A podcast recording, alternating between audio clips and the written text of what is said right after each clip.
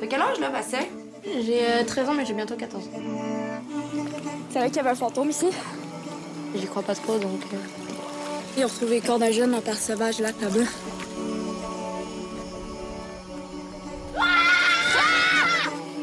Tu m'as suivi ou quoi? Peut-être.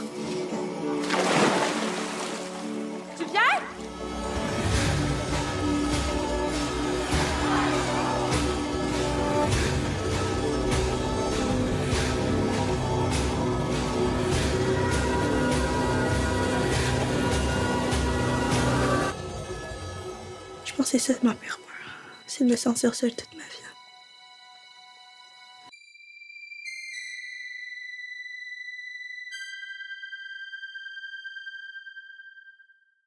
Falcon Lake, sorti en France le 7 décembre 2022, est le premier long métrage de euh, Charlotte Lebon, donc un long métrage franco-québécois.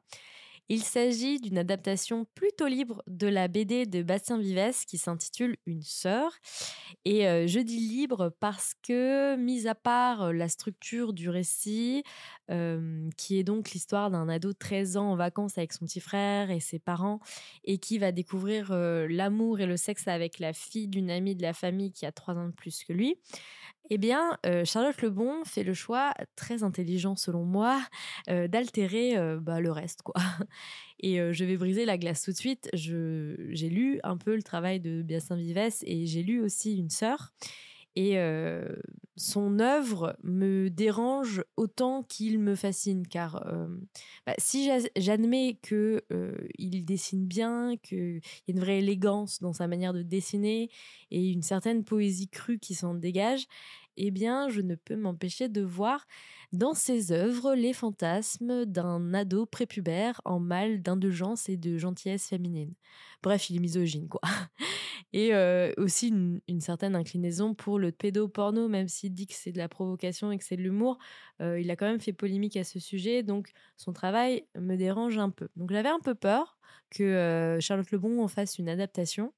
Et ce qui était donc à la base une matière portant un regard très masculin sur la sexualité des ados et en particulier sur la sexualité des jeunes filles, s'est métamorphosé brillamment avec Falcon Lake en un récit de pure douceur, autant du côté de la représentation masculine euh, d'un adolescent euh, qui s'appelle Bastien et qui est joué par l'acteur français euh, Joseph Engel, que de la représentation de la féminité de Chloé. Et c'est d'ailleurs Chloé qui est interprétée par Sarah Monpetit, dont je salue la présence magnétique à l'écran, qui entre véritablement en rupture totale avec la BD de, de Vives. Tant, en fait, la jeune actrice a su véritablement incarner à la perfection un certain état d'esprit de l'entre-deux euh, propre à, l'adolescence féminine, entre jouer à être une adulte, mais pas complètement, tout en étant, dans le fond, en fait, encore une enfant qui, qui aime s'amuser et, et qui cherche l'amour et qui cherche aussi à se raconter des histoires de fantômes. En tout cas, Falcon Lake dégage avec réalisme et avec justesse un condensé, ce condensé d'innocence et de maladresse qui est propre à cette période de la vie, à travers l'écriture de ces deux personnages que j'ai trouvé vraiment super, et aussi grâce notamment au travail de direction d'acteurs qui est euh, basé essentiellement sur l'improvisation et qui permet du coup de donner ce réalisme-là. Une autre force du film euh, est de jongler constamment avec une certaine habileté entre euh, différents registres. On est parfois dans de l'épouvante, mais aussi dans une comédie romantique, puis finalement on se loge dans le drame. En fait, euh, Charlotte Lebon, elle nous épargne jamais. Et elle cherche constamment à nous surprendre dans l'émotion, rendant son ouvrage à la fois intrigant mais aussi euh, récréatif. Euh, récréatif puisqu'il y a de nombreux hommages qu'on peut déceler dans le film. Tout d'abord des hommages culturels où on pense forcément au voyage de Chihiro dont elle emprunte volontiers l'apparence de son visage au déguisement de son petit fantôme mais également un hommage très appuyé à son pays d'origine, euh, le Canada et en particulier euh, le Québec. Et en l'occurrence, le décor, il agit vraiment comme un personnage à part entière.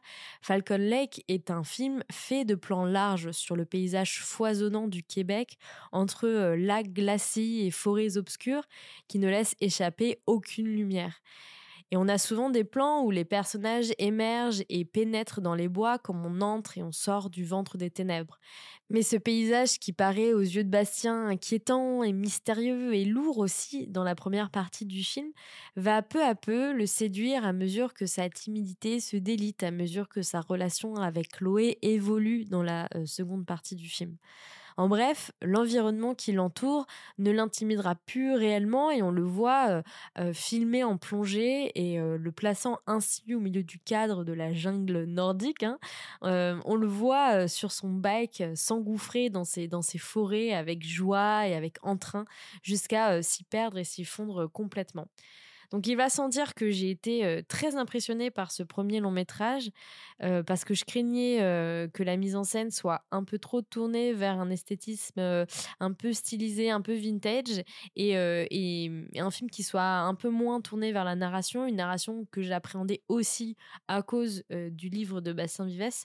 Mais pour moi, les choix artistiques qu'elle a fait épouse avec une grande justesse, une grande finesse toute la sensibilité de son sujet qui ne tourne finalement pas autour de la sexualité, mais, mais un peu plus sur les sujets de, de, de l'adolescence et de cette période vraiment un peu maladroite où on ne sait pas trop se positionner vis-à-vis des adultes, mais aussi vis-à-vis des autres gens de notre âge qui nous entourent. Et, je trouve que tout ça a été vraiment bien amené, très bien maîtrisé de bout en bout, avec aussi voilà une certaine sensibilité qui se dégage du film, qui est à la fois intrigante, à la fois parfois ça fait peur aussi. On a tous cette histoire de fantôme qui fait que on est vraiment dans cette espèce de bulle de ce petit rêve qui flirte un peu parfois avec le cauchemar. Et c'est quelque chose que, que j'ai trouvé très bien fait, en tout cas. Et, et donc, je, vous recommande forcément d'aller voir, en tout cas, Falcon Lake au cinéma et de me dire, vous, ce que vous en avez pensé. C'est fini pour aujourd'hui, pour cette chronique. Je sais pas quand je vous retrouve. Je pense faire une petite pause hivernale, une petite pause pendant les fêtes où je vais pas trop être présente sur le, sur podcast. Mais euh, je vous tiendrai au courant. N'hésitez pas à suivre euh, la page Instagram du podcast euh, cinérameuf. Et ben voilà. au revoir.